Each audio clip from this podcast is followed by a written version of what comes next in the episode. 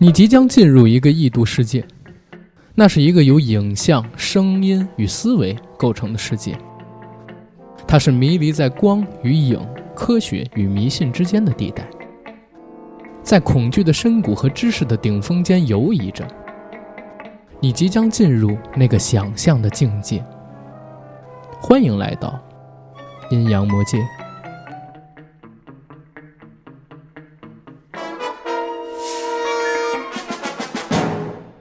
Hello，大家好，欢迎收听我们这一期的硬核电台，我是主八甘。大家好，我是小九。哎，非常高兴能用在空中和大家见面，这是我们硬核电台的最新一期节目。我靠，差差点脱口而出就是 付费节目，对吧？对，习惯了，每次一放完这个音乐，然后再跟大家开场，好像就是要开付费节目的场似的。没错，因为这个音乐实在太熟悉了。对，如果听我们硬核电台的付费节目的听友朋友，可能会对刚才。那一段的背景音乐当然是没加我旁白的啊，非常熟悉，是因为在过去这一年的时间里边，从我们做付费节目开始到现在，基本上百分之八十的付费节目，我都会使用刚刚大家听到的这个配乐做开场。没错，而这个配乐呢，实际上就是来自我们今天要聊的一部诗选剧《阴阳魔界》五九版。这是那个时候的开场配乐，后面当然《阴阳魔界》还有各种重启的版本，这个音乐呢也做了各种各样的变调。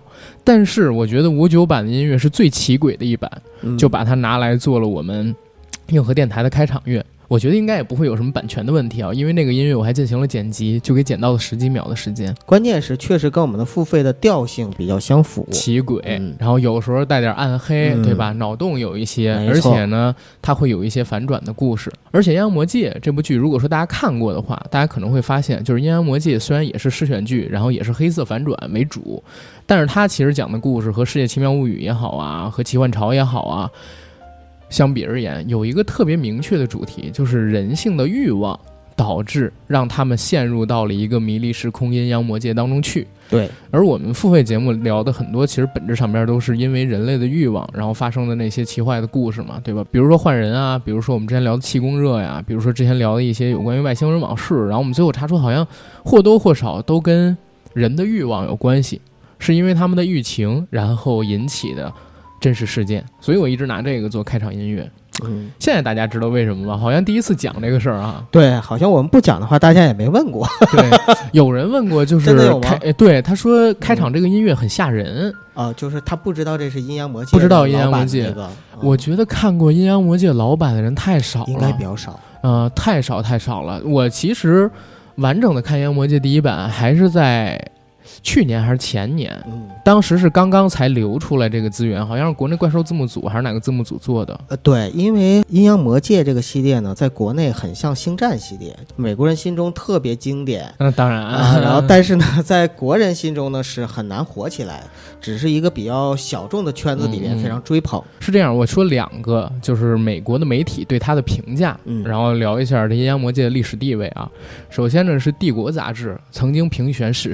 大的。美剧《阴阳魔界》排第四，哦，然后 IMDB 上边呢，美剧里边它排第十七，嗯，啊，就是说不论你从哪个角度来看，它都是美国历史上或者说电视剧史上不能避掉的一个作品。对，它可能开创了诗选剧，这是第一。第二呢，以这种脑洞大开、黑色反转单元剧为主题的形式，被全世界的各种制作方去模仿。对吧？像我们后来看到的《世界奇妙物语》，然后 TVB 的《奇幻潮》啊，然后《幻海奇情》《极度空灵》什么的，然后韩国也有，甚至英国还有《黑镜》嘛，对吧？但是《黑镜》跟这个又不太像，《黑镜》是科幻，刚才我们聊的这些都是属于奇幻。嗯，这是刚才说的两个，比如说是媒体对它的评价，而《阴阳魔界》更直观的，你能感受到它伟大的地方是在于哪儿？就是现在在美国影视界里，很多四十岁以上的人。都把这部剧奉为他们的一个，呃，创意来源吧，或者说是奉为自己心中童年的神剧。比如说我们所熟知的大导演斯皮尔伯格，这应该是全世界最知名的导演，没有之一了，对吧？斯皮尔伯格就是《阴阳魔界》老版五九版那部剧忠实影迷，他童年就是看着这部剧长大的，所以在八十年代的时候。他还参与了八三版《阴阳魔界》电影的制作，拍摄了其中的一个单元剧。然后在我们现在看到的新《阴阳魔界》里边，有一个很熟悉的脸，就是一个黑人大哥，对吧？那黑人大哥是一胖子，他以主讲人的身份，在每个故事开场前跟每个故事结尾之后，介绍一段没头没尾的话，实际上是为这一集的故事做定调，对对吧？然后这个大叔呢，叫做乔丹皮尔，大家可能像我这个年纪的会非常熟悉他，因为以前我们上学的时候，乔丹皮尔有一个自己的脱口秀，叫基和皮尔啊，啊，你知道那会儿我们怎么叫这个吗？鸡鸡和皮儿，我总觉得应该往下三路去 对我们那会儿宿舍里边就叫他鸡和菊花的另外一个词儿，啊，知道鸡了和菊花，然后那个脱口秀，呃，不是菊花，呃是是等是菊花那个词对对对，啊，他这个脱口秀还有另外一个外号叫爆笑黑人兄弟。对对，对这个我啊听说过，这个大啊家听说过，因为刚才那称呼是我们宿舍里的称呼，你知道吗？爆笑黑人兄弟听的就会比较多。其实爆笑黑人兄弟，你就能看到他受到了很多现在我们所看到的阴阳魔界，嗯，他这种制作形式的影响，其实也是反转加相信他一定从。小就乔丹皮尔从小看到大这个，他太爱这个东西了，所以二零一九年阴阳魔界重启的时候，乔丹皮尔还是主动来应聘的，你知道吗？而且他是降片酬，然后做的这部剧，因为他太喜欢这部剧了，就想参与到里边来。哦，嗯我觉得乔丹皮尔还有个作品叫《Earth》，就是我们，Earth 还有逃出绝命镇都对是。这两个是不是也是跟那个？因为我没看，嗯也会受到阴阳魔界的影响。呃，那两部可能会有吧，因为是恐怖片儿。对啊，逃出绝命镇》，我还是前些日子在那个 B 站直播，就是二月初的时候，跟大家一起在那个直播里边看的呢。嗯因为是恐怖片嘛，我自己平时不太敢看明。白明白。啊、我觉得其实还好，其实还好。呃，会不会受到阴阳魔界的影响，我不敢说。但是新版阴阳魔界肯定是受到了这个《逃出绝命镇》跟《Earth》的影响，就是种族主义啊。呃，政治正确嘛。呃，嗯我觉得是种族主义，它是嗯反种族主义的种族主义。我明白你的意思，就是过于政治啊正确的情况下，然后实在是让人觉得，哎，为了政治正确嗯而把黑人至上给扔进去了，你知道吗？去年我在看他出现在《阴阳魔界》里边的时候，我就隐隐约约感觉到他肯定是受这个剧的影响，然后特别爱这个剧，才才参与进来。现在跟大家一说，是因为我在这个外网上面也查到了一些资料啊，跟我的想法所验证起来了，所以大家可以看到，就是这部剧它究竟有多大的一个影响力。嗯，对吧？而且刚才我说这部剧制作时间太早了，五九年到六四年是第一版，也就是说，距离现在六十来年前，对，美国制作出了这样的一部剧。初始版的《阴阳魔界》九哥看过吗没有？OK 啊，我只是在网上看到过一些黑白的片段啊、嗯黑白的片段，因为你现在找集特别不好找。是我很早的时候看《阴阳魔界》，就是找老版的时候，实际上是在 B 站上边看了一季还是两季，后来直到一八年才相当一八年年底或者一九年哦一九年就是新《阴阳魔界》出的时候，我才把这前边第一季差不多给补全了。啊，因为老版的《阴阳魔界》有一个特点，你知道吗？它恐怖的东西其实并不太多，就是有关于鬼啊，然后其他东西并不太多。但是脑洞很大，脑洞很有意思，嗯而且我觉得要比一九年、二零年的还要好看，是在哪儿？是因为老版的那种黑白电影啊，黑白影像，它的那种质感嗯是你完全比不了的。其实我都特别希望现在重启一部《为》什么用黑白去不能够用做，黑白去做呢？完全也可以啊。可能这只是少部分影迷的一个想法，哦就是绝大多数普通人，就是那天不还说嘛，就是影迷其实很小众的，就是十三亿多呃十四亿人口，然后可能全国也就两三千万影迷，是不能对吧。然后在这个《阴阳魔界》第一季里边啊，嗯就是五九版那个第一季里边，它其实有很多脑洞大开的故事。虽然这些脑洞大开，它可能只涉及到一次反转，嗯不像现在我们看到《奇妙物语》啊，或者说《黑镜》，它有二次、三次甚至更多次的一个反转。嗯但是胜在你知道它诞生的那个年代实在是太早了，你会感觉到哎呦，特别的沮丧。就是六十来年前，老美能制作出这样的作品，包括你知道我在看《阴阳魔界》的时候，我惊叹于那个画质，嗯，黑白片子，咱们那个时候的黑白电影，你比如说《地雷战》《地道战》《南征北战》，对，都能想到什么样子。嗯，对，嗯基本上三百六十 P，你说都是高维它是吧？但是《阴阳魔界》的那个质感，我觉得我不知道是通过后期修复还是怎么样，因为我毕竟看的比较晚嘛，嗯，可能比咱们现在的某些剧做的都要好，所以就产生了那种深深的沮丧感、落差感跟柠檬感，你知道吗？这是不是也是因为就是时代久远产生的一种高光呢？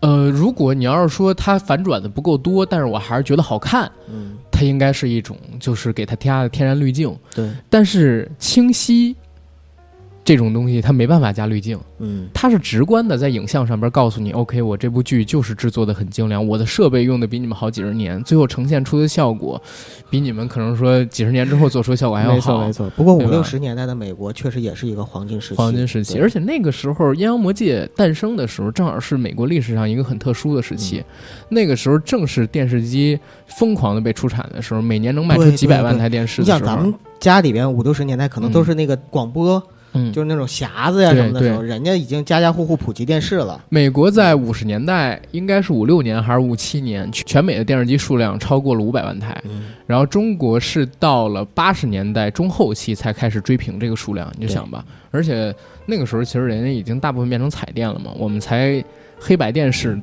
对吧？黑白电视占比要远比他们高，是这样的。对，我还记得我奶奶家最早的那台电视叫牡丹牌儿牡丹，啊，然后带两个小天线嗯，在自己的那个电视机头上，然后是很直的还是小很小，圆的？直的。啊，啊，直的那种可以拉长的那种天线，然后那个电视有点像微波炉，你知道吗？微波炉不是有一旋钮吗？那个电视也是靠旋钮去找台嗯，啊，然后是黑白的，特别特别小。我奶奶说那个电视机好像是从八十年代一直用到了 九十年代末期，然后后来就是换了，直接换了二十一寸的彩电，然后那嗯电视机就给放到我奶奶家某一个卧室里边去。其实我在零四零五年的时候发现那电视机还能用，哎呦，那可是老古董了。对，它能嗯搜到，就是因为它自带天线，嗯它能搜到中央一还是啥。有的时候，因为我在家里边儿家那个家长不让我看动画片儿，我会偷偷跑到我奶奶家，然后拿那个电视就看黑白版的中央一，然后看那大风车什么的。有的时候会这样弄，还还挺美好的。那那显像管质量挺好。对，老电视好像都这样啊，嗯能用好几十年。是，我们家如果不出意外的话，零二年买那个二十九寸 TCL，要不是还能看，没有那个个早卖掉了。啊，嗯、就是换成液晶电视的时候，好像是十几年前吧，然后给把那个电视机就给卖给收破烂了，还是怎么样？哦但我相信现在应该也能使。我相信早就没了，可能转手几次早就废掉了。哦，好吧，可能是，嗯，不是。说回这个，说回这个陷入了奇怪的？嗯，我们正在陷入一个由想象力、影像还有声音所共成固架的时空嘛，没错对吧？所以就聊一聊这个载体是什么。嗯，对吧？电视是一个很奇妙的东西。阴阳魔界，如果要聊跟它的一个接触的话，可能会比较早。所以九哥，你先聊你对阴阳魔界的认知跟看法吧，或者说接触到的渠道跟看法啊，嗯我接触到的渠道比较晚，是阿甘之前跟我们一起在酒局上聊天的时候，跟另外一个哥们儿说到了这个阴阳魔界，我才知道、重启版，啊。对，嗯老实说，我之前只知道《世界奇妙物语》，嗯然后呢，诗选剧这个概念还是大家聊起来之后我才知道的。嗯我以前都不知道什么叫诗选剧，后来才知道诗选剧指的就是说啊、一集一个故事，嗯，相当于是单元性质的。对独立成章啊，章，独立成章的啊，这样的叫诗选剧。然后我就想啊，我看过什么诗选剧呢？黑镜我看过，嗯然后世界奇妙物语我看过，嗯爱死亡机器人我看过，嗯啊，差不多也就是这种。然后国内的我反而看的相对来说少一点。对，后来才知道，原来《阴阳魔界》在美国地位这么高嗯啊，老美非常喜欢这个剧。但是实际上我呢是错过了啊，在年轻的时候没有看，后来我就补，我想补那个老的老版的《阴阳魔界》，但是始终没有找到。嗯比较好的资源，所以就随便看了点片段。后来呢是刷那个天涯上的帖子，有介绍介绍了一版《阴阳魔界》，但是它是以图文直播的形式。嗯，就很多人如果之前呃，就跟我这样同龄人刷过天涯的，知道在天涯上有的时候他会图解，对，包括《世界奇妙物语》，包括很多剧，它都用那种图解的形式，就是一个帖子一楼是一张图片，完了一个嗯故事，有点像我们以前看小人书那种，是，然后他会把你整个这个故事全给扒完。那就是最早的三分钟看电影，对对吧对，那种 PPT 版的。对，后来我才知道，我看那个可能是八五版的。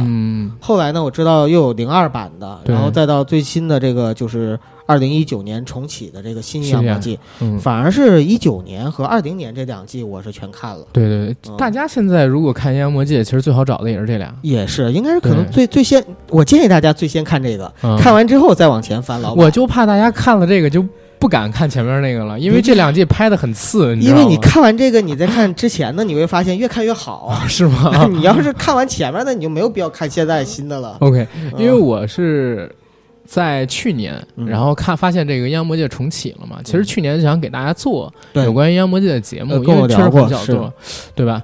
因为确实很小就看这个《阴阳魔界》，但是去年那一季吧，实在是拍的太烂了，嗯，哎，我觉得没办法给大家来做。今年呢，一个是拍的稍微好了一些，涨了一分。再有呢，嗯就是在这个没有电影啊的时代，嗯我们也缺选题。我就说，哎，那把《阴阳魔界》拿过来聊一聊。嗯然后，但是也不用仅限于就是现在看到《阴阳魔界》新一季，嗯，我们也可以聊聊之前的试演剧跟他之前的那几版，那样会有意思一些。对，所以才拿出时间来，OK，聊一聊《阴阳魔界》这部剧。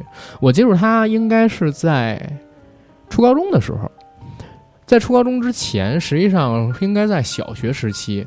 我不知道我印象有没有错啊，应该是在零四零五年的时候，或者零五零六年的时候，看了一部香港的电视剧，嗯叫做《奇幻潮》。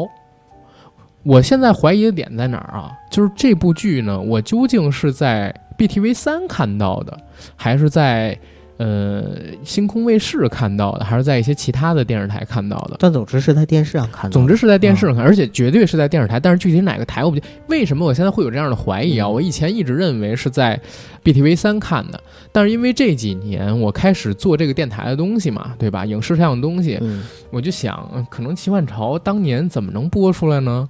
因为它里边涉及到鬼怪呀、然后等等的故事，零几年的时候相对来说还好吧？我不知道，所以我说怀疑嘛，嗯对吧？我又不敢确定了。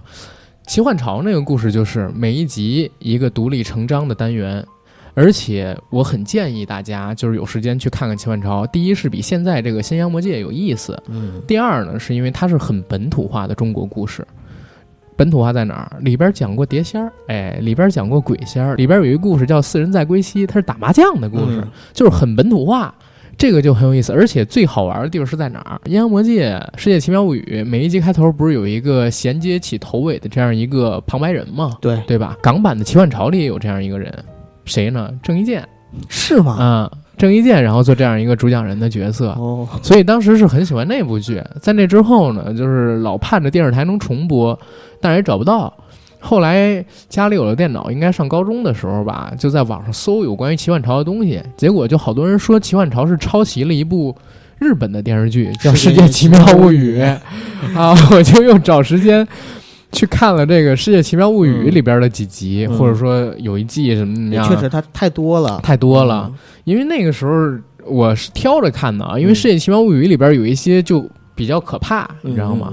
我又很害怕那种日式的鬼灵异啊，就是鬼怪之类的东西，它里边真的是有，比如说雪女什么的那几集，对吧？像什么罐头女郎啊之类这种我是看的，嗯。包括那个有关于时间回溯的那些故事我也是看的。其实像这种实验剧，它就有一个特点，就是不是非常平衡，就可能嗯有一些剧集会比较恐怖，它都不一样。刚才我们不是说摄影剧是里边有一个独立成章的单元吗？嗯每一集都是。但是像《阴阳魔界》也好，《世界奇妙物语》也好，包括我刚才说的《奇幻潮》也好，嗯它其实可以规划到奇幻视选剧里边去啊，对，啊、因为它还是以奇幻为主，这跟黑镜的科幻还不一样。嗯就因为它是奇幻，它里边就会有一些怪力乱神的单元环节，一定是有的。所以就有的时候会比较害怕嘛。是的，然后那个时候看到了《世界奇妙物语》，你觉得《世界奇妙物语》也不错，结果又在网上说《世界奇妙物语》并不是奇幻潮抄的，啊，而是《世界奇妙物语》先抄了 TVB，然后还抄了这个《阴阳魔界》。我就说到底在抄什么？但是那个时候也没有详细去看有关于 TVB 之前制作的东西，嗯，只去搜了《阴阳魔界》，结果发现五九年有这样一部剧，结果就去搜搜搜，结果搜到了二零零二年的《阴阳魔界》的电视剧版。四十三集对，那是那个其实我也没看完，那我可能就看了十几个故事吧。嗯啊，后来好像也是因为资源还是怎么样，那会儿还是用快播看的。当时看了这个，还看了八三版的电影儿啊，八三版电影，斯皮尔伯格，我刚才不是还说参与了其中一集的制作吗？嗯，其实八三版电影发现其中基本上全都是老版五九版故事的一个重启对，啊，把里边单元拿出了用现代手法重拍了一遍，对吧？把那概念给借用了一下，所以八三版电影其实也还 OK，但不是特别的好。如果大家感兴趣去看的话，也可以看。再到后来，就在前两天直播的时候也好，还有跟九哥聊天的时候也好，我都提到了两部剧，一部叫《幻海奇情》，对对对，一部叫《极度空灵》。这俩剧我是怎么知道的？是因为咱有一听友啊，他自己还有一个播客嘛，叫那个城市思想派嗯啊，之前也给咱们回复过，我还提到过他名字。他跟我推荐了一部剧叫《极度空灵》，是九二年的也是 TVB 的 TVB 的嗯啊，说你看看这部剧，每集一个独立成章的故事，然后有点像《世界奇妙物语》，甚至就可以叫做是港版的《世界奇妙物语》。我去搜了一搜，我说这不跟很像《奇幻潮》吗？结果我发现一事儿，嗯原来啊，郑伊健是九二版《极度空灵》里边的演员，呃，所以零五版在重启《奇幻潮》的时候，还做这种单元剧的时候，就把郑伊健给请过去做了主讲人。他是因为这个，就是前后你能关联起来。然后紧接着我再一看，在那个豆瓣评论里边说：“哎呀。”重启的《极度空灵》，我就说《极度空灵》怎么又重启？我再一看，七六年闹半天，香港就制作过一版叫做《幻海奇情》也就是说，在香港的话是七六年的《全幻海奇亚洲情啊是全亚洲最早的。对，啊，所以我就我一下我就懵了，原来并不是说奇幻潮抄的《世界奇妙物语》嗯而是说奇幻潮是香港版的《阴阳魔界》的第三次重启。人是孙子，是直系的。对然后日本那个呢是旁系的。呃，旁系的，然后可能日本的《世界奇妙物语》啊，还借鉴了一些就是《幻海奇情》嗯，啊，借鉴了一些奇幻潮的风格，也说不准。因为八十年代的但是根儿一定是在阴阳魔界对对对，一定是啊在阴阳魔界，嗯但是也不像大家说的那种，就是这个很乱，因为大家都不是祖宗。没错。啊，唯一说没有没有这个借鉴的就是《阴阳魔界》，它毕竟最早。但是你知道，现在就是看弹幕也好啊，干什么也好，嗯就是看的时候你会发现，很多人在《阴阳魔界》的弹幕里面还会刷过超世界来的。奇妙物语，对对，对，所以因为嗯。时间太久远了，确实太久远了，大家可能，而且大家观影的顺序是不一样的，对。它不是按照时间顺序去观影的。就是我开始也没有按照时间顺序，我是后来慢慢去查，然后才查到，就是是我操，这中间有这么乱的一个复杂流线跟关系。然后我还真看了几集那个《极度空灵》怎么样？跟《奇幻潮》，我推荐大家去看《极度空灵》的第九集，为什么？啊、那一集就是讲了很多六七十年代在大陆发生的事儿，你知道吗？啊 啊、很有意思。然后你能看见郑伊健扮演的那个角色带着好多东西，你知道吗？这建建议大家去看一看，非常有意思。嗯呃，虽然它是一部老片儿，但是我一直有这样一个想法，就是像这种恐怖向的、奇幻向的，然后以脑洞形式为主的这种剧集啊，嗯，其实老片儿有一种复古的恐怖感，是这种恐怖感比你现在看一个特别精致的美剧更强烈。所以我建议大家就是看看《极度空灵》，包括里边还有年轻的罗嘉良，呃，是应该我觉得是这个女装大佬的雏形吧。里边有扮母亲，然后去杀人、精神分裂、被母亲的鬼魂附体这样的一个故事，嗯对吧？建议大家去看看。而且还是那点啊，就是《极度空灵》跟《幻海奇情》也是一个非常中国本土化的故事，里边讲到的一些民俗也好，里边讲到的一些故事也好，都是很贴合我们中国的这些都市传说或者说民间传说的。它不像《阴阳魔界》那样是纯脑洞，嗯，也不像是那个日本的《世界奇妙物语》一样是那种日式的奇幻。它那是日本的城市怪谈。对，嗯都市怪谈还有古时候传说都会有，但是它是日式文化。但是 TVB，尤其是像七十年代跟九十年代那个时候的 TVB，它绝对还都是中国传统文化，我就觉得会比较多一些。哎，听阿甘这么讲，我觉得特别遗憾，就是大陆感觉就始终没有这么一款。大陆想做奇幻的内容有点难吗？你们觉得吗？嗯或者也有，咱没看过。如果要是有的话，大家可以在这个评论区里边，告诉大家帮我们发。掘一下。对，我们也嗯回溯一下，改天看看，给大家做一期节目什么的。是然后再说一嘴，那个《幻海奇情》里边有周润发，有刘嘉玲，哇，大咖好多。对，啊那是七六年的剧，你想，那会儿大咖还不是大咖呢。对对对，啊，然后零五那版《秦汉朝》里还有黄宗泽什么的。是吗？嗯，那会儿他们也不是大咖，哎这三部反正大家都可以去看一下，都可以看一嗯。下，都可以看一下。然后《阴阳魔界》，我唯一没看过的版本应该是嗯八五年的《阴阳魔界》那版。啊，就我说那个帖子 PPT 对对，八五年那版我怎么找都找不着资源，就是你找到，要不然是八三电影版，要不然是五九版，要不然是一九版，要不然是零二版。零二版可能是我上高中、大学时候最好找的那版。是嗯一一个是不好找资源，另外吧，就是你找到的话，有可能都是生肉，都不一定有字幕组给你翻。甚至生肉我都没找到，嗯，对吧？他要是生肉的话，凭我这英文水平，我操，看懂他那还不是天方夜谭真老北京地道，这牛逼吹的。我说看懂他是啊？到最后还有个 反转，非常的阴阳魔界。阿甘，你就是诗选剧本剧啊！我他妈的要是真是能看懂，我就我就谢谢他了。靠，嗯国外有没有哑剧啊？我推荐你一部。国外当然有哑剧啊、默剧啊，我靠！嗯，先说这个《阴阳魔界》吧，嗯然后二零二零版的第二季，对吧？《新阳魔界》，九哥，你看，觉得这十个故事里边，因为它一共十集嘛，现在已经都能看到了，然后大家可以在人人视频上边，应该是第二季、第一季都可以看，都可以，是吧？啊，因为我第一季还是在迅雷上看的，大家可以到这个人人视频上面去把这个新版的剧集补一下，但是也不用每一集都看，因为有的集其实拍的挺次的。这种反转剧毕竟是要看脑洞，它有的脑洞不精彩，啊，就是为了反转而反转，就是为了恐怖而添加了一些莫名其妙的东西，是啊，挺让人失望的。所以大家就挑啊口碑比较好的几集去看就行了。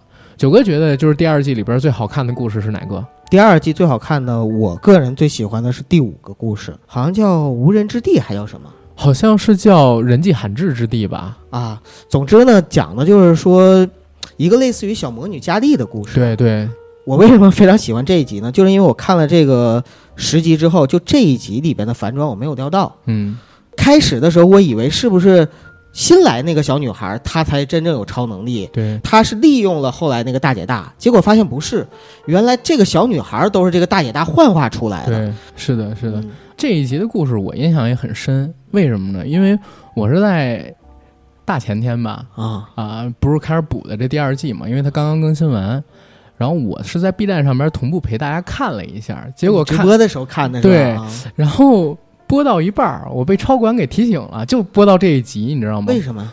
超管说没有这一集的版权，没有这个剧的版权，然后把我直播间给限流了。啊，然后提醒了一下，让我不能播了，所以后边儿我就很快就把直播关了，因为心态崩了，你知道吗？然后关了直播之后，我就自己在这个人人视频上边儿把这部剧给看了，对，就会很迷这部剧。其实最精彩的故事，其实真的可以算作是第五集。为什么第五集你会觉得有意思？是因为第五集第一是充斥了各种各样的反转，对；第二，第五集很高明，它一直在给你暗示，这些暗示呢，让你在看的过程当中会引向一些所谓的歧路。嗯，最后，他又把这些暗示的歧路全部给打翻了。对，最后告诉你真实情况怎么样？其实就是在一个女校里，新来了一个女学生。嗯，这个女学生呢有点土，长得其实挺漂亮的，所以大家也都知道，像这种高中女校嘛，一般都会有女生的小团体啊，嗯。她们各自抱成一小团儿，经常会霸凌新来的女孩儿，或者说感觉这在美国的高中校园里面特特别常常见，不只是美国校园，我就这么说，国内你就少年的你就忘了吗？真的是，嗯。他们会去霸凌一些就是可能说外表不是那么好看的，嗯。或者说是刚刚才转学过来的这种女生。当时你看到这个一集刚开场的时候，你会觉得这个女生可能有一些秘密，对，对吧？因为她不太不太像她表面展现出来那么哎单纯。有点像你刚才说模拟佳丽那样的一个感觉。后来他们那节课留了一个作业，就是说每个人要选一个课题去进行研究，应该是他们的一个社会科学展对嗯科学展或者说社会作业吧。然后这个女孩说：“那我想研究一下有关于超能力的东西。”结果大家就都开始笑，女生的表情变了一变。那个时候我就在想，这个女生是不是有超能力，对吧？然后这女生肯定怪怪的，否则为什么会研究这个？我就想这一集肯定是这个女生想研究有关于超能力的东西，最后超能力反噬了，或者怎么样。嗯，当时是给的这样一个暗示，然后我有了这样一个想法。结果后来呢，他在做有关于这个科学展的展示资料，在准备阶段的时候，向每个同学发放了答题卡，让他们去回答问题。结果发现霸凌他的那群女孩里边的老大很奇怪，给了一张答题卡，其实是做选择题嘛。一般人要不然就是答几个错几个，极少数的人呢会全对或者全错。但是因为他每个答题卡上边都有很多道题，然后发了很多遍这个答题卡，结果发现那个小女孩团体里边的老大那个女生，每一次答都是零分儿。嗯，就像是故意避开了这个对，说除非你知道正确答案是什么，否则你不可能每一次都是零分儿，每一次零分儿就跟每一次都是百分儿一样。而且这种问题它并不是说按你拥有的知识水平就可以答对或者答错，它是让你去猜测，在一个纸的背面，然后画了什么。你没有透视功能的话，你很难每一次都全对或者每一次都全错。他就去找这个黑帮老大团体里边的女生，当时剧情是这个样子的，说我怀疑你有超能力。那个女生呢，其实自己隐隐约约有这种感觉，但是又怕跟她一起混的那几个小团体里边女孩笑话她，因为他们可能都会觉得这些东西是怪人、怪事儿嘛。所以她开始的时候还嘲笑了一通这个女孩，但是女孩呢，留了一沓儿测验卡在这个女生的门口。那那个女生团体里边的女孩，就在没人发现的情况下，把这手卡给收起来了。自己一个人的时候，按照这个手卡测试方法测试了一遍，结果发现自己好像真的有透视能力，能发现这个卡片的背面到底是什么东西。嗯，就把这个女孩带进了他们地下室的一个人迹罕至之地，对吧？他们在那儿做了很多有关超能力的测验，好像发现这个黑女孩真的是有超能力，而且超能力很强，不但能透视，而且还能读懂人心底的想法之类的东西。啊，后来还能隔空一物。对，后来还能隔空一物，就是能召唤。对吧？所以我就一直在想，是不是这个女孩有了超能力，但是因为她比较邪恶，或者说心地不是那么的善良，最后这个超能力失控了，有点以前我们看到超能失控的影子。对，因为中间也在一直给你暗示，比如说她能读懂人心的想法之后，这个女孩就开始霸凌一些在他们学校里边看起来内书呆子的，对，比较内敛的、比较羞涩的那些学生。嗯啊，我一想会不会是这样一个结果？但是越到后来越发现，这个女孩其实也没有那么坏。啊，他其实挺孤独的，周围围在他身边，跟他一起霸凌其他同学的那几个女孩也都有各自的想法，对他也不是那么好，不能算作真正的朋友。而且当时剧里边还给了几个暗示，就是只有在新来的那个转校生陪在这个黑人女孩旁边的时候，他的超能力才能生效。所以其实当时弹幕上，就是咱们听友我们在直播的时候，那个弹幕上还有跟我讨论，是不是这个白人新转学来的女孩有超能力。然后怕自己融不进别人的圈子里边，故意把超能力放到了那个黑人女孩的身上，让这黑人女孩认为自己有，跟她成朋友，是因为这个白人女孩太孤寂了。我当时有这样的想法，结果后来剧里边还真说了这一点。哎，对，还真说了一点，就是黑人女孩发现自己这个问题之后，还跟白人女孩吵架，说为什么每次我有超能力的时候你在，是不是因为你有超能力？然后你转到我身上，等到最后这一集的结尾才发现，哦，原来真的就一直是黑人女孩有超能力，但是黑人女孩害怕自己有超能力这个事儿被人给发现了之后，嗯，自己成了所谓的怪人，被人给孤立，所以呢，他就隐藏自己有超能力的这么一个事实，而且经常会以召唤的形式召唤一个人来自己的身边，然后这个人陪着自己。白人女孩就是这样的一个存在，所以那一集就是他有很多的误导性的引导。你会觉得一直在跟编剧做博弈。对，回看的话很有意思。我看到第二遍这这一集的时候，我觉得蛮有意思。这一集我看了两遍。对，这是九哥你最喜欢的一集是吧？是。然后我我自己喜欢的呢？对，喜欢的第二季的一集，其实我不是喜欢那一集，我喜欢那一集的概念。哪个？就是上帝小镇那一集。啊啊！上帝小镇是第八集还是第？对，第二季的第八集好像是，第七集应该是章鱼那一集吧。第六集是章鱼那集，第六集是章鱼那集啊，那我就记不清了，无所谓，无所谓。这一集的故事呢，大致上边我可以给大家讲，是一个男主发现了自己家的那个阁楼里有一个他们所在的小镇的模型，嗯，这个小镇的模型啊做的非常非常的真实，连地板上边那些裂缝都有，每一个房间也都有。他开始以为是自己的老婆留下来的这么一个遗产，是他老婆没事的时候制作的模型。因为他老婆以前也是做社会工作的，后来因为一些意外嘛，然后离世了。不，他老婆是前镇长，他住在这个教堂的阁楼里。哦，结果发现了这样一个东西。对，这这个这个可能不一定是他老婆做的。明白。他他自己开始的时候好像是以为是他老婆留下的那么一个东西，后来。他在玩这个小镇模型的时候，发现嗯不太对。比如说，他拿那喷壶喷那个教堂附近，因为觉得教堂模型有点脏嘛，对，说想拿喷壶滴滴水把那教堂哎擦一擦擦一擦。结果发现喷壶刚一喷这个教堂的窗户，他自己正好在教堂这儿嘛，教堂外的窗户就出现了大雨。嗯。然后这个大雨只是一瞬间，然后突然就停掉了。他不喷了，他就不下了。他就惊了，我操，这是什么情况？觉得有点怪怪的。然后他又多喷了两下，结果发现多喷了两下之后，教堂门外又暴起了大雨，而且这个大雨持续的时间稍微久了点，有五秒到十秒，然后才停掉。他就在想，不会吧？难道自己这个小镇不是一比一的模型，而是上帝或者说其他的一些呃不为人知的存在所制造出来的这么一个东西？自己的小镇。就是这个所谓的微缩模型，这个微缩模型代表的也是这个小镇里边的建筑物跟人。你无论在这个小镇的模型上面做什么，都会在现实世界当中去投射。对，结果发现还真的是这样。比如说他拿指甲油涂了一个餐馆，这餐馆就真的变成了那个颜色，粉外表给涂，哎，对对外表给涂刷了一遍。那你比如说他把一只蜘蛛放到了这个。小镇里，结果小镇里边就真的出现了一个几人高的那种大狼蛛，对对吧？蜘蛛怪物，而且结局的时候也特有意思，他的戒指金戒指无意中掉到了这个小镇模型里边去，结果第二天一起来，小镇出现了一个一人多高的金戒指，我觉得得有几吨重嘛。其实我在看到这个剧一半的时候，我就有想过，不是我没有嗯看弹幕，因为前五集我是在人人视频上看的，后嗯五集我就投射到电视上，哦，也看不到了。然后就看不到弹幕了。但是我在看到中间的时候，我真的有想过，就是为什么他不利用这个小镇的模型干点什么好事儿呢？所以，所以你知道，就是我在看这个剧这一集的时候，我我不是很喜欢这个集，嗯但是我很喜欢这个概念，明白对吧？因为这一集其实拍的也挺不合理的。是当时就在这一集播到前面一半的时候，弹幕就有人说：“为什么不在自己家里放块金子呢？”对呀、就按同比例，他一下就有一人多高金子，你不就发了吗？看来有我这种想法很多呀。很多。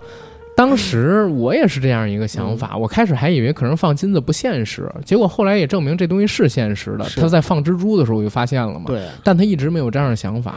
啊，这个男主实在是太善良了，毕竟是黑人嘛，对没错吧？对不对一点错都没有。所以啊他就在这部剧里边是一个完人的形象，没想过害人，真的没想过害人，一直都是在默默的为村民们、为镇民们做好事儿。是比如说给大家建一个特别大 LED 灯，帮这个小镇去招商引资，因为让别人看见嘛，大家就会来这儿加油什么的。包括就是我看到嗯中间第二个镇长，就是他妻子之后那个继任的镇长，很自私的那个很自私的时候，然后我一直在想男主会不会黑化呀？黑化，啊但是结果你看只是恐吓几下。美，剧里边。对，黑人都不能黑化的，他他的善良最后只是做了一个恶作剧而已。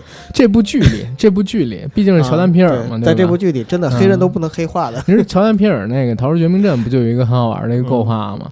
就是黑人的身体嗯，啊成了白人寄宿的皮囊，是。白人到了固定的年纪，马上就要离世的时候，就会找到一个医生，这个医生会用一些手术，嗯。然后把这个白人跟黑人的大脑给进行调换，把这个老的白人的大脑移植到一个年轻黑人的身体里边，嗯，啊，会做这样的一个事情。然后男主角呢，呃，就是他们一个手术的目标对，啊。男主角为什么会成为这个手术目标？是因为男主角第一，呃，体格还不错。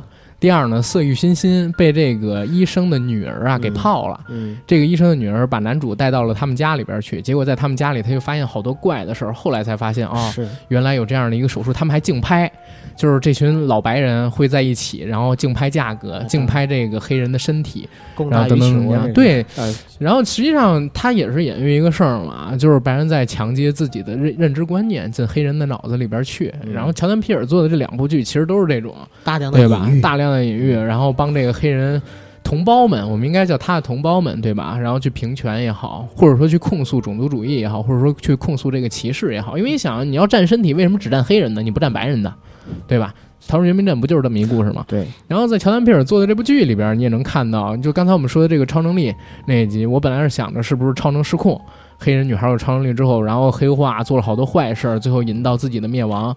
结果发现不是，他只是太孤单了，也没害什么人，只是自己给自己造朋友。最后就是傻黑甜，往大陆是吗？对，然后到了这个现在看到小镇这一集，小镇上帝这一集也是，是，就是这个黑人有的这个小镇模型之后，他丝毫没有想过去为自己赚钱。对，他一直想的是什么？一直想的都是为小镇上边人去做好事儿，继承他妻妻子的遗志，嗯对？吧？反而是这个白人镇长就特别自私，嗯看到这个小镇的第一时间是先把小镇占为己有。嗯，然后说把小镇改造成一什么什么，然后他先以低价把这个小镇的这个地皮买下来，然后再做如何如何改成什么拉斯维加斯之类的东西。，对，哎，结果反正很扯淡吧这个剧，但是这个概念挺好。我小的时候就一直想过，以前我忘了是在哪个，也是一个剧还是一个电影里边看到过这样的一个概念。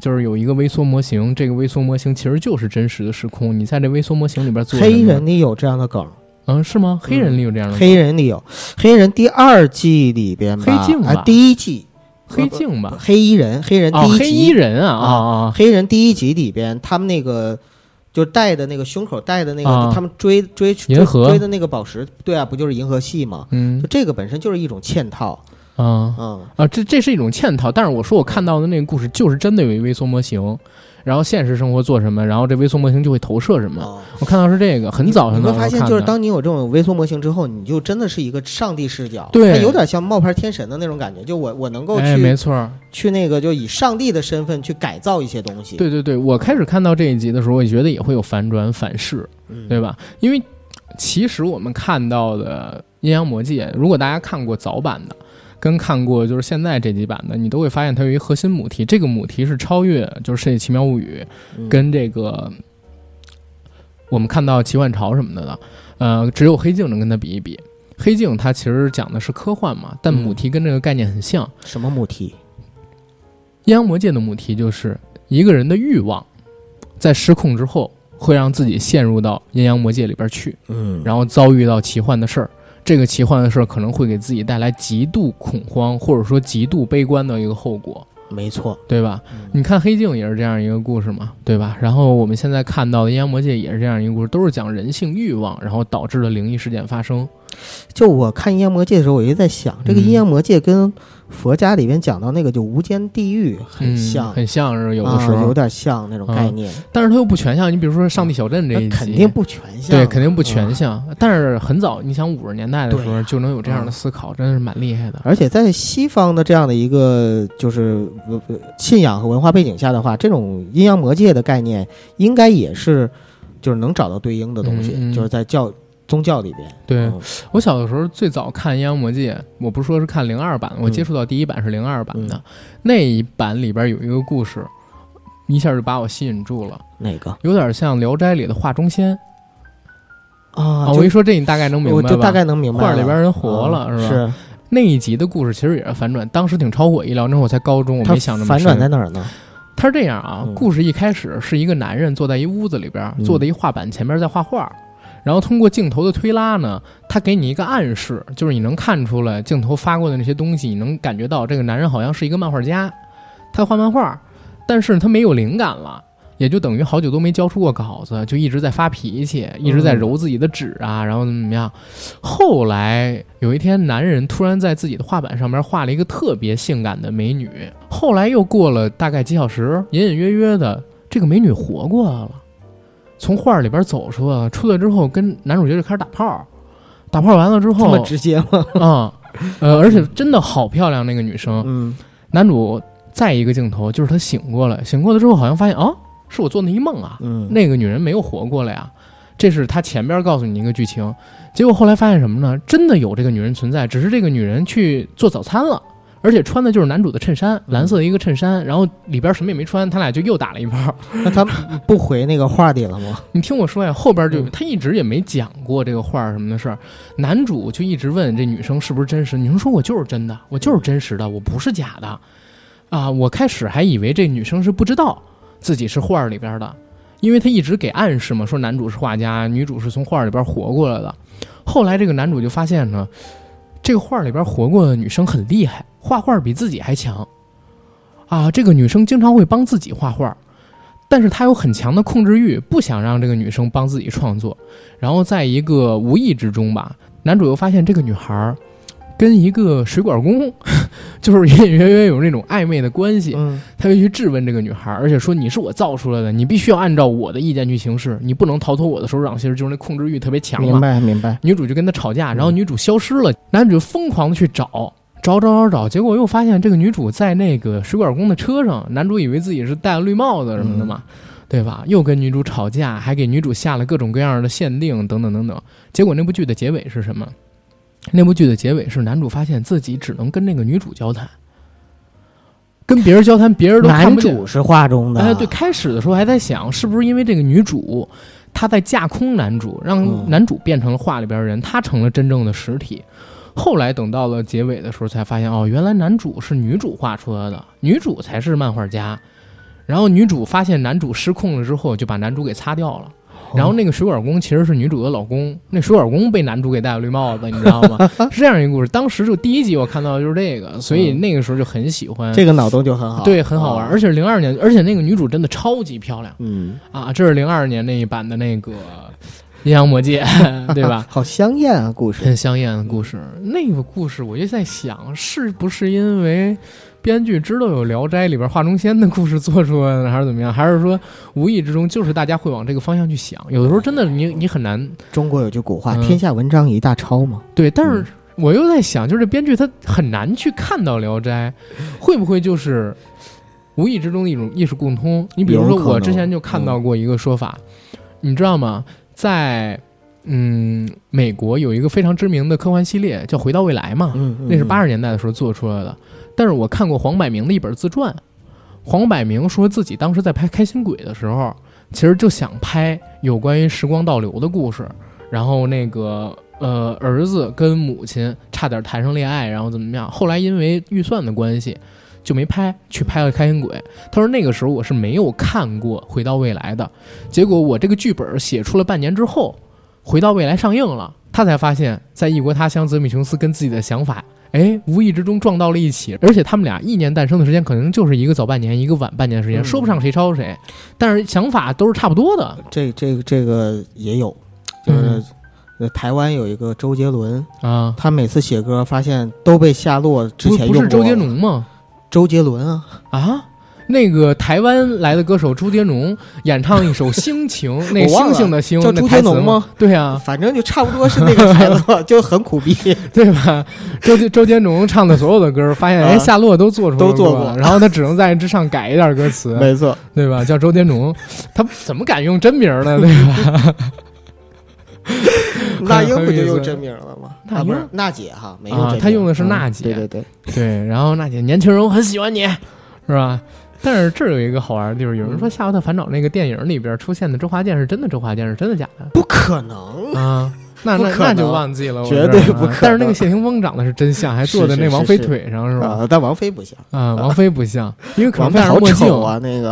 啊，那那个里边的王菲好，啊，对，啊那里边像王菲那个人好丑。对对啊对，啊，不说这个了，说回这个阴阳魔界，可能夏洛也是在陷入了一个阴阳魔界之后开始了自己的包括夏洛的这个故事，嗯。你会发现，其实大家的脑洞可能你最后都会在老版的阴阳魔界里边，或者这么多年的阴阳魔界里找到一丝影子。对，你想啊，他一季可能是二十集，然后嗯。拍了那么多季，对而且那么多年，包括还有《世界奇妙物语》这种脑洞大开的故事，我们都说脑洞大开，但其实可能在历史上面被无数人 都给引用过，不知道多少遍了，嗯对不对？你像我前些日子看《世界奇妙物语》啊，不是看《黑镜》嗯，最新那一季，为什么最新那掉就是评分低很低的那季，六点六分嘛，啊豆瓣上面。我说为什么这么低？结果你会发现，其实可能说投资比起以前英制的时候要大很多，因为它现在是美制嘛，嗯对吧？但是里边那些脑洞它不新了，哦，嗯、因为你在看《世界奇妙物语》也好，你在看《阴阳魔界》也好，你在看《黑镜》也好，其实你是要一种新的感受，一个没有被别人用过的脑洞，如果在这里边出现，你会觉得哎呦，真棒。但是现在你想找一没人用过的脑洞太难了，太难了。所以这种试选剧，我觉得慢慢的都会陷入到一个评分越来越低的尴尬境界里边去。呃，也不尽然，我觉得是这样，就是、嗯呃，脑洞是一方面，但是随着这个时代的发展啊，就这些试演剧，它应该去考虑的变化是，我能在老瓶里怎么样装新酒。嗯，我在看第一季《阴阳魔界新》啊，嗯还有第二季《新阴阳魔界》的时候，嗯，我会发现。这版剧啊，在政治正确这个上边是越走越远，是甚至已嗯经影响到了叙事。你知道第一季里边，就是新版《阴阳魔界》二零一九版里第一季的故事里边有一集，是讲一个黑人女性带着自己的孩子到一个很远的那集印象非常深刻，对？吧？就是讲白人警察对他的偏见嘛。但是他们经过美国的一个洲际公路的时候，就被警察哎强行要求停下了，要查他们身份证啊，查他们身份啊。嗯然后这个警察隐隐约约，他没有直面告诉你啊，说这个警警察觉得你是怪的。但是他就通过各种暗示让你知道，哦，这个警察是一个种族主义者。嗯这个警察觉得这个男孩不是去上学的，嗯，觉得你这个母亲带着这个男孩好像是运毒，嗯或者说是去做其他的一些违法的举动，就是刁难你，或者想把你带回警察局去做这个深入调查。其实给我们剧情的介绍，让你知道这个黑人母子没有任何的问题，嗯所以这个警察所谓的刁难，就是建立在一种种族主义上嘛。然后黑人母亲第一是害怕耽误孩子上学的时间，然后自己呢也比较恐惧这个这种警察的盘问嘛，对吧？他发现时间能回溯之后，就开始各种绕路躲这个警察，结果发现他越绕路越逃避，事情就变得越恶劣。最后甚至演变成了，当他躲避这个警察的时候，警察会以为他才枪，他手里边有枪，或者说他就是一犯罪分子，结果把他孩子打死的这样的一个情况。对，所以到了最后，讲了一个什么样的故事？这个黑人母亲站在这个警察面前，把周围的人全都聚集起来，说：“你种族主义，你对我们黑人有偏见，儿子，你就勇敢的往学校去走，你迈出去。”然后周围的人都在给他们鼓掌，因为他后面站着一群全是黑人，对，你知道他们去的就是一个黑人的大学，然后这个拿着手机、拿着录像机什么都在照。对，所以我就在想，这个剧啊，就是拍到现在有点疯魔了，你知道吗？其实我们要看的不是这些，我要看的不就是一个简单讲的脑洞大开的故事吗？对，对吧？然后那一集其实是我觉得特别失败的一集。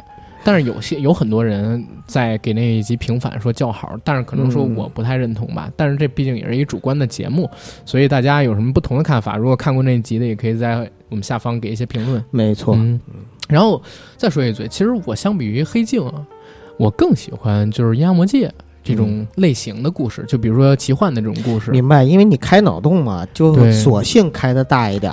呃，因为黑镜它其实讲的是科幻嘛，嗯，科幻的东西我爱看，但是其实我这个人更爱看奇幻，它跟脑洞不脑洞没关系。嗯，甚至我有的时候我会想，我小时候看的奇幻潮，因为我好多年没看过了，我觉得奇幻潮比阴阳魔界还要看，因为它还是一本土的一个奇幻故事，一个小集合，有碟仙儿啊，对，有碟仙儿什么的。就比如说碟仙儿那一集，我就哎。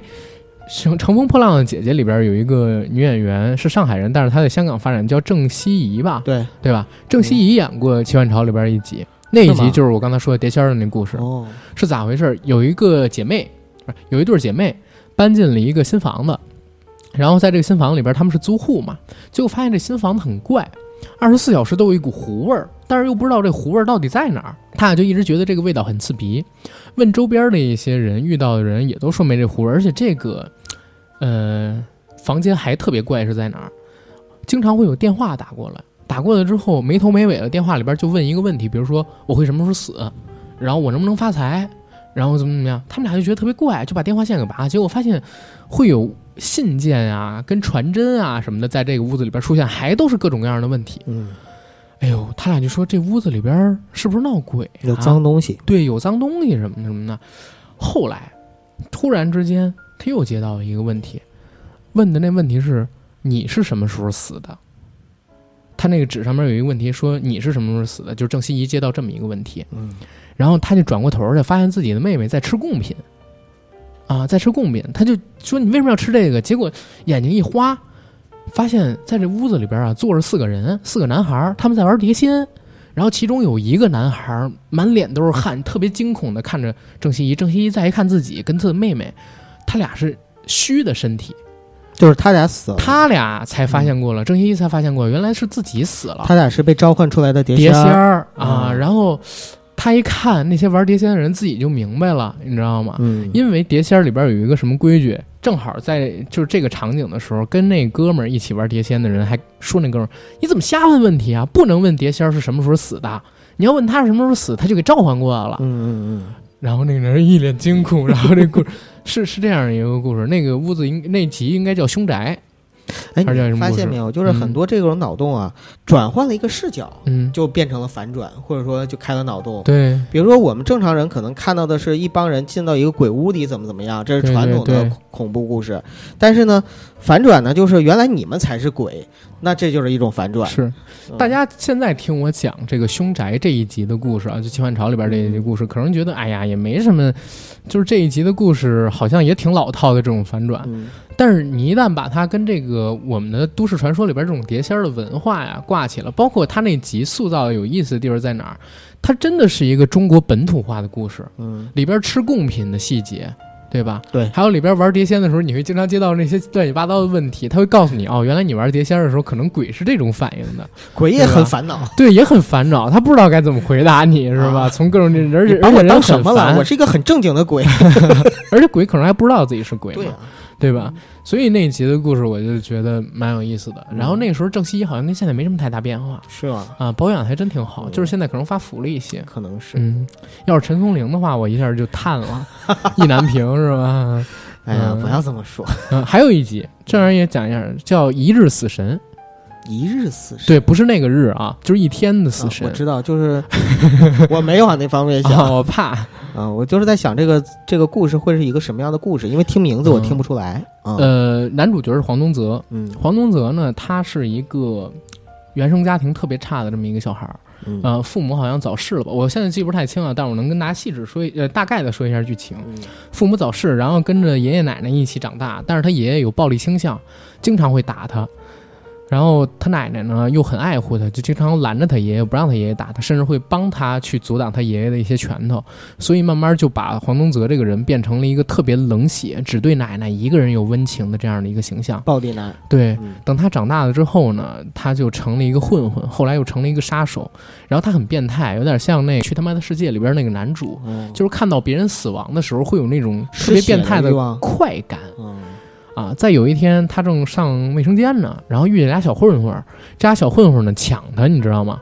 把他手里边那个钱包啊什么乱七八糟的东西都给抢走了。抢走了之后，他哪能受这气啊？嗯对吧？还挨了一顿打，他就偷偷的跟着这俩小混混，趁着这俩小混混上厕所的时候掐死了其中的一个，啊，然后还拿刀捅了一下，想把小混混弄死。另外一小混混就跑了，他还想着哎找另外一小混混报仇，正想去追另外一小混混的时候，钱嘉乐出来了。钱嘉乐出来说：“你呀、你还没杀死这个小混混。”然后钱嘉乐就拿了一个铁管，还是拿一个什么东西捅了一下这个小混混的胸口。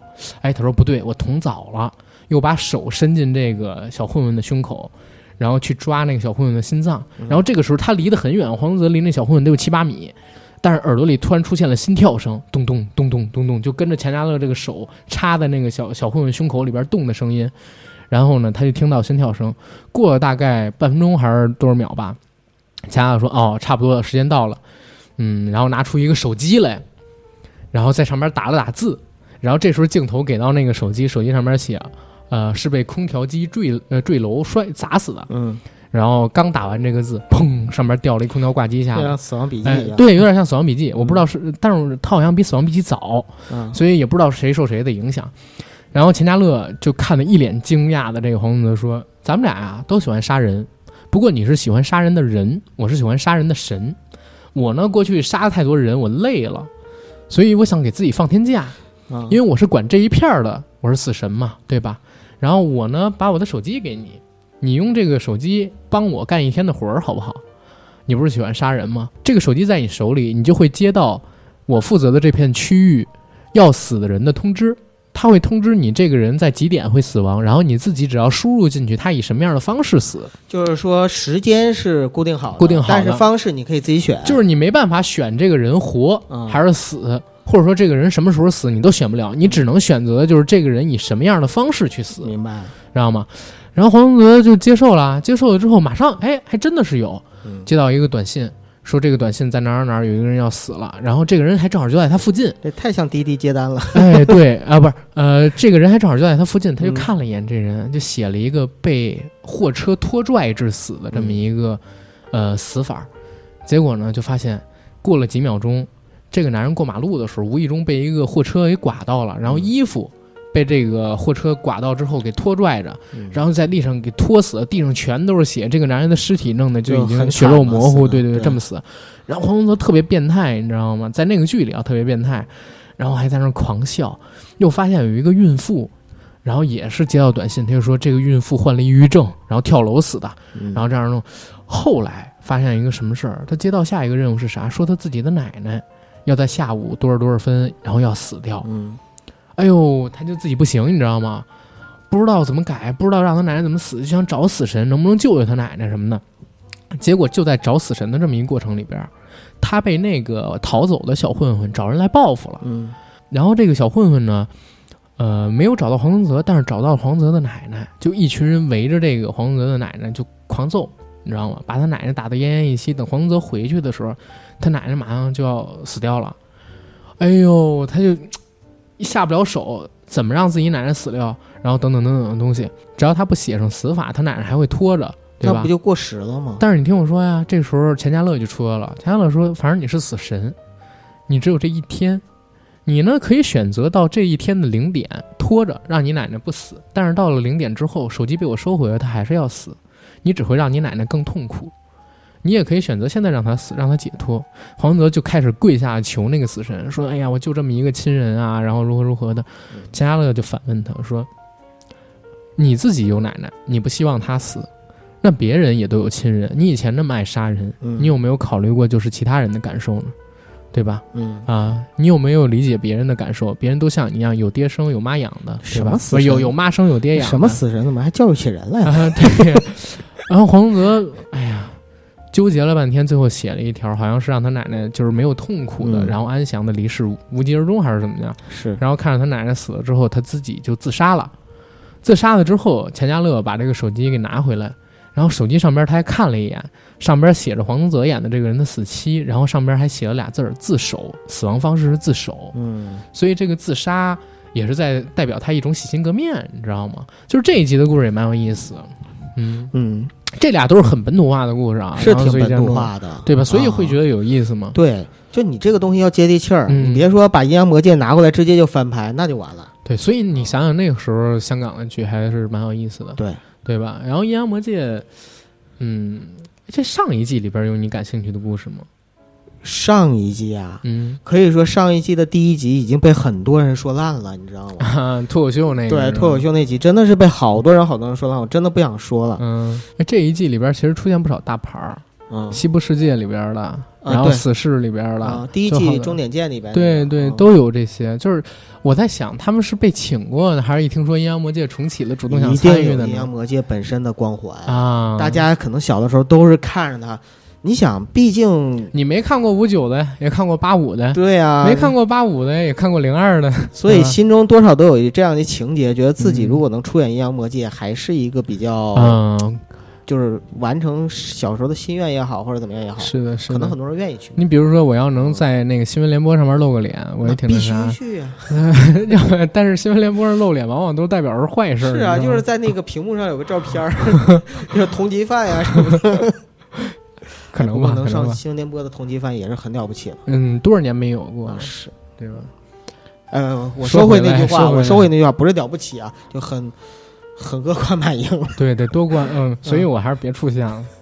嗯，嗯，然后第第一季里边，其实让我印象深刻的，说实话，还真的就是第一集。虽然嗯我不想说，就是脱口秀演员那一集，嗯但是因为什么呢？因为脱口秀这个事儿吧，本身它是也算是从艺，然后也算呢是就是在作为一个演员或者一个艺人的心里，他去想要掌声，就是一个想要掌声的故事，它往往就是更能体现阴阳魔界的本身的含义，嗯就是人的欲望欲望，它会吞噬掉自己。你像。呃，阴阳魔界在新的重启之后，里边有过，就比如说这季有那个女歌手想要掌声硬币，对掌声，然后因为拿到硬币之后获得了掌声，嗯。但是你通过这样的方式去获得，你就陷入了乔丹皮尔的话说，你就陷入了阴阳魔界里边，嗯，你最后只会落得就是说你可能一无所有，可能会当你有这样想法的时候，你就已经进入了阴阳魔界。而当你进入这个阴阳魔界的时候，除非你迅速的从这个想法里边脱离出来，哎，否则阴阳魔界就会给你引入到一个被欲望吞噬的深渊里边去。真的就是被吞噬。对到最后的时候你会发现你就被吞噬掉了。脱口秀演员那个故事，实际上就是他讲脱口秀永远没人笑，嗯。对吧？后来呢，他就请教了一个身边的朋友，也是做脱口秀的一女的。嗯。然后脱口秀那女的跟他说：“哎呀，讲的东西都太不接地气了，嗯，老跟人讲就是美国的枪支占有率是多少，对吧？老跟人讲就是修正案，哎，嗯。对，老跟人讲什么第二修正案，老跟人讲什么环保，你讲的这些东西太大了，它也不是你的能力，你也不是这样的创意，嗯。你说出的不会有人笑的，你能不能换一个讲讲真人真事儿？然后这哥们儿就开始讲真人真事儿，嗯先是讲自己家的狗。嗯结果发现他还真的笑，咔咔咔给他掌声，因为他有点要疯魔那种状态嘛，就是当时老不成功。他渴望掌声。对，等他讲完了这故事之后，大家都在笑，哎，他特开心，还挣到点钱。结果回家一跟媳妇儿说，哎，今天咱家狗立功了，然后把狗弄出来，咱给炖，不是我给他炖点肉吃。结果他媳妇跟我说，他根本就没养过狗，嗯，就是这个狗在他身边人的记忆里消失了。咱家哪有狗啊？对，然后第二次他就觉得有点怪嘛，第二次呢，他就又讲了一个身边的故事，身边女友的侄子，对，结果嗯。身边女友的侄子也消失了，他就发现自己这个功能，哦，我操，讲谁谁就会消失，谁就会在大家记忆当中不见。嗯，然后越讲越多，越讲越多，但是他自己也恐惧了。一个是他身边人越来越少，他总有讲完的那一天。哎，这就是一个嗯设定，就是他不能讲只是他认识，或者说比如公众人物什么他必须得讲跟他有有关系的关系的人，对。啊，所以慢慢就会发现他能用的越来越少，而且当他身边人越来越少之后，他自己越来越孤独。负罪感也强，对，嗯所以他就尝试，要不然我还是讲那个什么第二修正案啊，枪支什么持有率吧。结果发现讲的又没人笑，但是他那个时候已经沉溺在那种掌声里边了。是他失去了那种掌声，他觉得特别难受，没办法，就又讲了一个真实故事，把自己的女友讲消失了。等到最后的大结局的时候，他实在没有可讲，他就在讲自己哎，你讲这块有点记错了，就是他嗯没有让女友消失，啊女友一直没消失，他是把那个就是他那好朋友啊那个也是讲脱口秀那个啊，也黑人女性把他给讲消失了，然后反而嗯是最后他结尾是讲自己，对，自己消失了，就是自己被吞噬了嘛。那是重启版的第一季的第一个故事。然后这一季里有一个叫掌声硬币的嗯那集也很像这个故事，有一个在街头卖唱的一个女歌手在逐梦，对吧？但是永远都没人往她前面的钱盒里扔钱，啊，过得很落魄吧。有一个他以前认识的好朋友，是一很红的明星，也是突然之间走红的。但是这好朋友呢，你就看到他镜头给到的画面啊，是特别低落。虽然大家都在给他欢呼、给他掌声，但是他一点也不为之高兴不兴。快乐，对他找到了这个在街头卖唱的以前的朋友，给了他一枚硬币，然后特别绝望的往这个公路上面去走，结果被一辆车给撞死了。然后这个黑人女歌手看到自己那朋友被撞死之后很吃惊，然后攥着这个硬币也不知道该说啥。回到家之后，他就做了一个那个好像是手链儿吧，还是项链儿，把硬币给穿起来戴在身上。结果发现戴了这个硬币之后，他到街上去唱歌，大家只要听到就会给他掌声，好运也开始来了。脱口秀的主持人也开始来找他，想让他去参加类似那个美国歌唱比歌美美国的那种歌唱比赛，美国好声音那种类似的节目，嗯，对吧？结果他上去了之后，真的不管唱什么，大家都给掌声。不管唱什么，大家都会掌声，大家都觉得好听，他一下就红了，成了当时最红的美国明星。但是后来他也发现，自己被这个硬币给操控了，而且这个硬币给了他荣耀，给了他掌声，给了他知名度，但是也给了他另外一个东西是什么？就是给了他失落感，因为你发现自己获得的这些东西，并不是因为自己的能力才拿到的，而是通过这个硬币才拿到的。你会而且发现就是到最后他消失了，就他这个人消失掉了，对，大家就是在只看到在大家眼中消币跟掌声。失掉了，对，嗯大家不注意你的歌声，当掌声盖过了歌声的时候，谁还听得清你唱的是什么呢？甚至最后他去参加一个什么访谈节目的时候，嗯、他还没唱，还没说话，还没唱就开始掌声，对，几十个小时不停的那种声音在他身边出也会让他，崩溃。嗯，对，让他觉得自己的存在是没意义的。然后他就想，哎，要不然这个硬币还是给扔掉吧，就把这事儿跟他姐姐说了嘛，对吧？对，让他姐姐把硬币去扔掉，然后他自己隐居起来了，去躲这事。但是有点像甲方乙方里边徐帆这个故事，就是自己奖拿太多了，想退出演艺圈儿，然后怎么样？结果他妈的真没人记得他了，天天在家里边擦自己过去那些奖杯，喂自己的狗。这就是由奢入俭易，由俭入奢难。对，，然后嗯由奢我由由俭入奢易，由奢入俭难吧，对对？吧？然后他又给那个葛优打电话，然后嗯说这些事儿，说你还是让我火起来吧，等等的。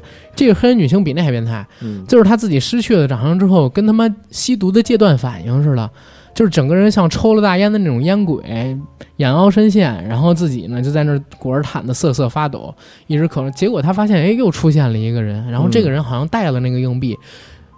抢走他该有的一切，他一直以为那个人是捡到了硬币的人，因为他让他姐姐去弄嘛。结果他就找了一个由头，把自己乔装打扮一番，然后去刺杀那个拿着硬币的人。结果杀掉了那个人之后，发现那人就是自己的姐姐。嗯，啊，一下你也能看到，他也是被欲望给吞噬掉的那种人嘛。就是《对阴阳魔界》，它本质上面还是在讲这样一个故事。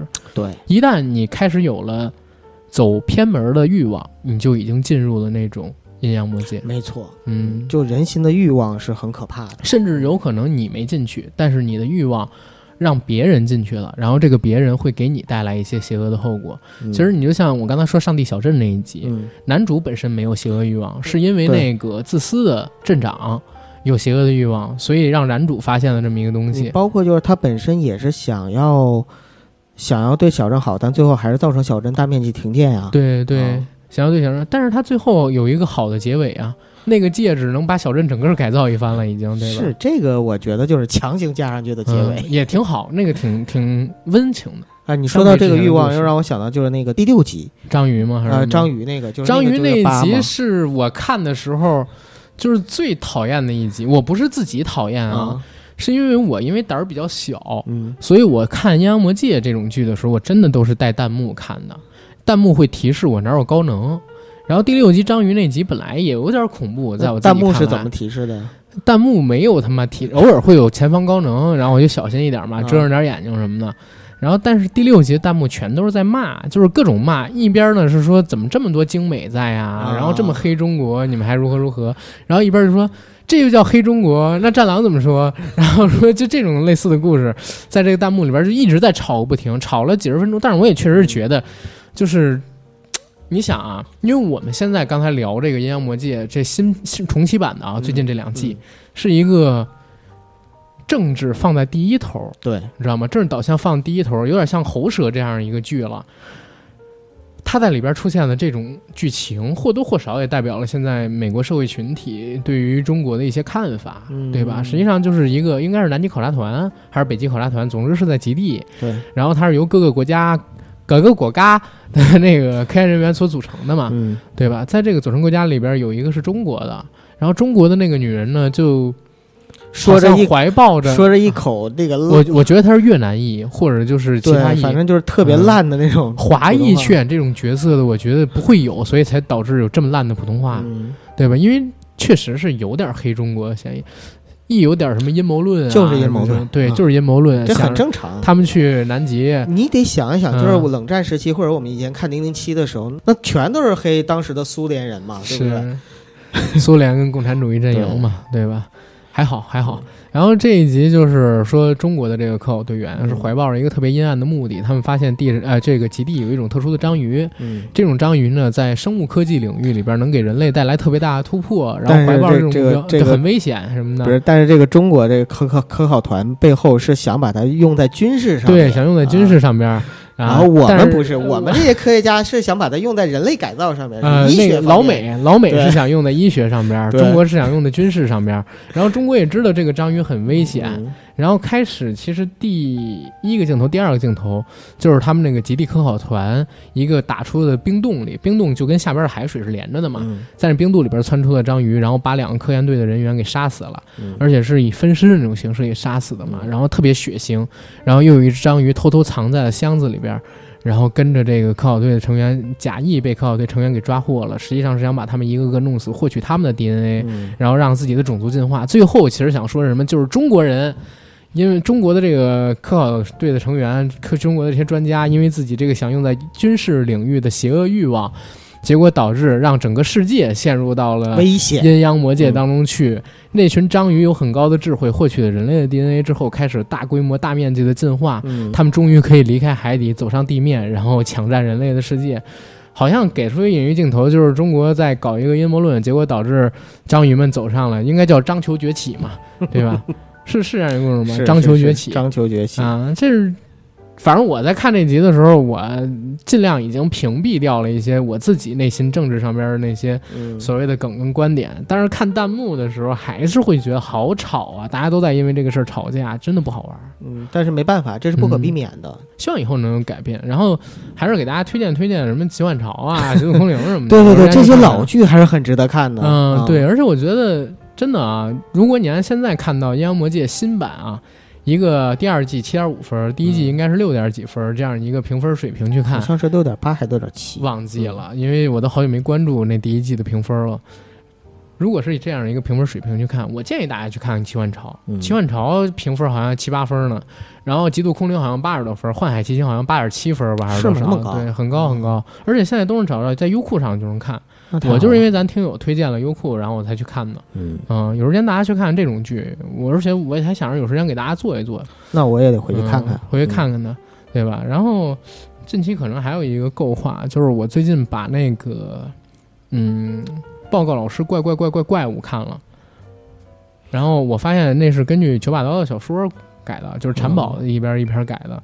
然后我因为以前就是我跟大家经常提到有一个恐怖小说系列叫《都市恐怖病》，嗯，呃，就比如说有一个章节叫《阳具森林》，我印象很清楚。对，你也提过。对，那个阳具森林就是 有点像阴阳魔界这样的一个意思，就是这个人总觉得自己阳具小，然后经历一些事儿之后就越变越长，越变越长，然后停不了变长，每撒一次尿。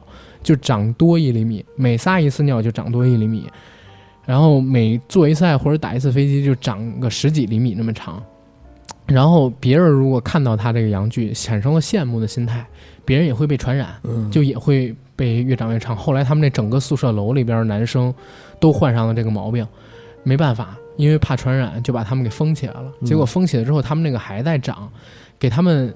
送饭送饭送到后来发现不行了，为什么？因为那个阳具太长了。第一是长，第一是有了自己的意识，开始不受他们的控制。第二是什么呢？第二是这个羊具因为长得太长，吸收了他们身体上太多的营养，每个人都变成类似皮包骨的那种僵尸。所以最后那一集的结局是他们打算就是要不然这样吧，我们打最后一次飞机。嗯，然后大家就。打飞机，最后过了一个多月，等他们再打开那个宿舍楼门的时候，发现里边全都是那种精液的那种，呃，特别粘稠、肮脏的味道。嗯，然后全都是那种已经干瘪的尸体，然后等等等等的。啊，这是那个剧的结尾。但是那个剧还有另外一个隐藏结尾是啥？最开始患有这个阳具增长病的那人逃出来了，他每隔一段时间就会阉割一次自己，然后为了报仇，找到那个让自己患上，然后也害死自己同学的那个医生。嗯，应该叫。呃，海尔德，那个医生，然后想去找他复仇嘛，然后他就去了日本，然后建了一个邪教，这个邪教就是一个阳具崇拜的邪教，他反而每隔一段时间就要，呃，把自己阉割一次嘛，然后就把自己阉割的这个羊具给到自己的信徒，让他们去啃食，然后什么乱七八糟的，就是他做了这样一个事儿，所以有时间我想就是给大家拿出一个。系列或者专辑，可能说付费节目也好，或者免费节目也好，讲讲这个都市恐怖病系列。我觉得这个肯定要放在付费里，因为我觉得肯定放不了这个免费是在哪儿？因为这个系列的作者叫九把刀。嗯，是，这这系列的作者叫九把刀，那是我上初中还有高中的时候看的，因为那个时候好像是哦，上高中的时候，因为那个时候九把刀还比较火。然后都市恐怖病是一个很庞大的一个系列，包括他那故事多吗？很多，包括刚才我讲到那个怪怪怪怪怪物，也是一个产宝的故事。因为我小的时候看过一个叫什么《金谷传奇武侠版》，我不是说什么昆仑沧海灵飞经，昆仑沧海是在那上面看，灵飞经不是，灵飞经看的是网络版。嗯，是因为那个版本上边那个嗯杂志上边呢更新了九把刀当时的一个叫做杀手系列的故事，啊，杀手系列每一集一个故事的最后，当这个杀手完成任务的时候，就会收到。一个叫做产宝的小说，嗯，就是戏中戏，你知道吗？他写一个叫做杀手的故事，而这个杀手在完成了自己那个案子，就是在他那个故事的结尾，会收到一个杀手组织寄过来的叫产宝的一个小说的篇章，嗯，然后那个产宝的小说实际上是都市恐怖病的最后一集，明白？但是产宝这个小说到现在还没有写完，没有出版，然后啊好像也出版，但没有做到大结局吧？呃，那个产宝的故事，我可以跟大家稍微剧透一下啊。有两在那个报告老师怪怪怪怪物那里边出现了那对姐妹，有一对姐妹，她父亲呢是一个道士，她母亲呢是一个很和蔼的女人。然后剧情的一开始在小说里边啊，姐妹里的姐姐，然后到了青春期了，第一次来初潮啊，就是大家知道月经嘛，嗯，到了月经之后，姐姐肚子痛，她爸爸说：“哎，你来那啥了？然后来爸爸帮你治，爸爸这边有药什么的。”然后就喂他姐姐喝那种奇怪的药，结果姐姐肚子真不痛了，但是过了几天又开始痛，他爸就接着给他姐姐喂那种药，说你喝了这个，然后才能身体变好啊，然后如何如何。过了大概一个多月，呃，结果姐姐的肚子开始长起来了，长得很大，特别大，就像怀了七八个月的那种感觉，嗯，肚子也特别的疼。啊，后来等到第二次他姐姐再来月经的时候，他爸说你是不是要来月经了？说那个妹妹，你先去睡觉。然后他跟他的那个老婆就把他那个姐姐，呃，单独给带到了一个房间里边去，然后用那种铁盆去装他姐姐，呃呃，那个弄下的那些污血，然后他姐姐肚子又恢复正常了。又开始吃那个药，说你肚子能变大呀，就是因为你自己这个得患了怪病，然后你这个月经跟常人不一样，你得吃爸爸给你做的药，你才能变好。结果呢，慢慢就变成了一个什么样的状态？他姐姐每个月都要吃那种奇怪的药，那种奇怪的药里边，要不然就是蟾蜍，要不然就是蜈蚣，要不然就是蝎子，要不然就是蛇。后来甚至加进去了腐烂的猫，就是死掉一半腐烂的猫、腐烂的老鼠，什么什么乱七八糟的，给他姐姐去吃。然后他姐姐就越变越枯瘦，只有肚子特别大，慢慢就变成了一个大肚子，然后。呃，全身上下特别肌瘦的那么一个人，在学校里边也各种人形的骨嘛，就养养东西呢。没错，你还真说对了，就是养骨。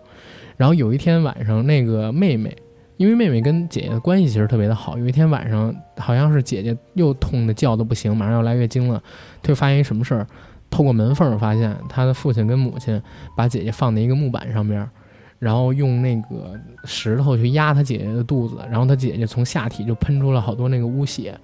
然后他爸爸把这个污血装了满满一盆之后，然后又倒到他姐姐那个药罐里边去接着煮。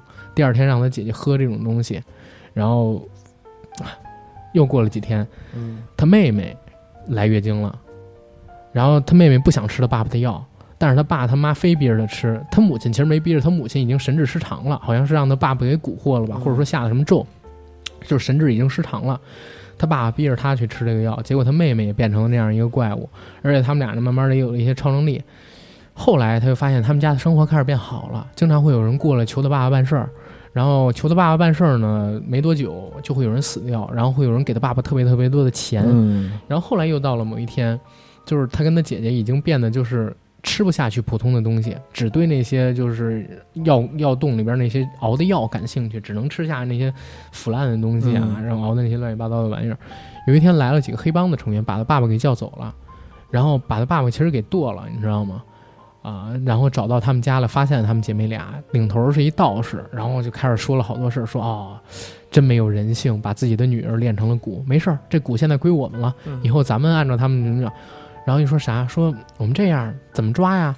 反正那下边几人就害怕，说我们怎么抓他们呀？他们俩现在这样，而且你看有一个人还倒吊在床，倒吊在房顶，因为他妹妹那时候已经，他们俩已经有一些隐隐约约的超能力了，你知道吗？就跟怪物一样了。说，哼，这些鼓啊，怕声音，放炮吧，吓他们，然后给他们捆起来，咱们再带走，以后我来养他们。给他们吃，然后把他们那个蛊虫给弄出来，以后每一次月经，他们就能下这种特别神的蛊虫。咱们靠它去杀人，然后靠它去作恶，然后我们以后就能吃喝不愁。结果呢，他们去放炮的时候，把他那母亲给惊醒了。他母亲原来一直在一种神志混沌的状态里边嘛。母亲醒了之后，看到他妹妹跟他姐姐这样，自杀了。嗯，然后他姐姐一下整个人崩溃掉了，身体炸开。炸开之后是无数的那种小虫子，结果小虫又重组，组成了一个，呃，怪物一样的女人的身体。然后这个女人特别轻易的就把那几个来团灭了呗，对，给杀掉了。杀掉了之后，她母亲也救不活。然后，但是她的意识还是姐姐的意识。姐姐看着自己的妹妹，两个人都已经成了怪物，父亲母亲又死了，他们以后吃什么？他们以后做什么呢？就是什么，就是结尾，就是他们两个人又坐上了，呃，就是恢复了人形，但是其实本质上还是怪物。因为那个他们自己在村子里边，好多人被他们吃了，然后那村子里边人就都搬走，最后只剩下他俩，他俩衣不遮体的上了一辆公共汽车往城市那边去走了。这是那那一集的一个结尾，就是这种故事，我觉得可以给大家讲，它有点阴阳魔界的意思，你发现吗？有，就是他是被父亲的这种邪恶的欲望。然后给引入了一种奇妙的，或者说不能叫奇妙吧，一个恐怖的境地里边去。他父亲肯定本身肯定是被吞食了，然后等等等，对。所以大家期待一下吧，期待一下吧。就是这个都是恐怖病也好，或者奇幻潮也好，我们肯定都会做一个系列出来的，我觉得会很好。嗯。然后今天节目其实聊的可能说可能会让大家有点那啥吧，有点生理不适，或者说如何如何。呃，是大家酌情听吧，酌情听吧啊。然后有兴趣的关注一下我们的付费节目啊，蒋家群的加 J A C K I E L Y G T 个人微信，这是我们管理员。然后也可以关注我们公众号硬核班长，获取每周我们的最新节目以及我们的节目动态，还有就是固定更新的付费节目，两块九毛九一期，在周一，好吧？谢谢大家，再见。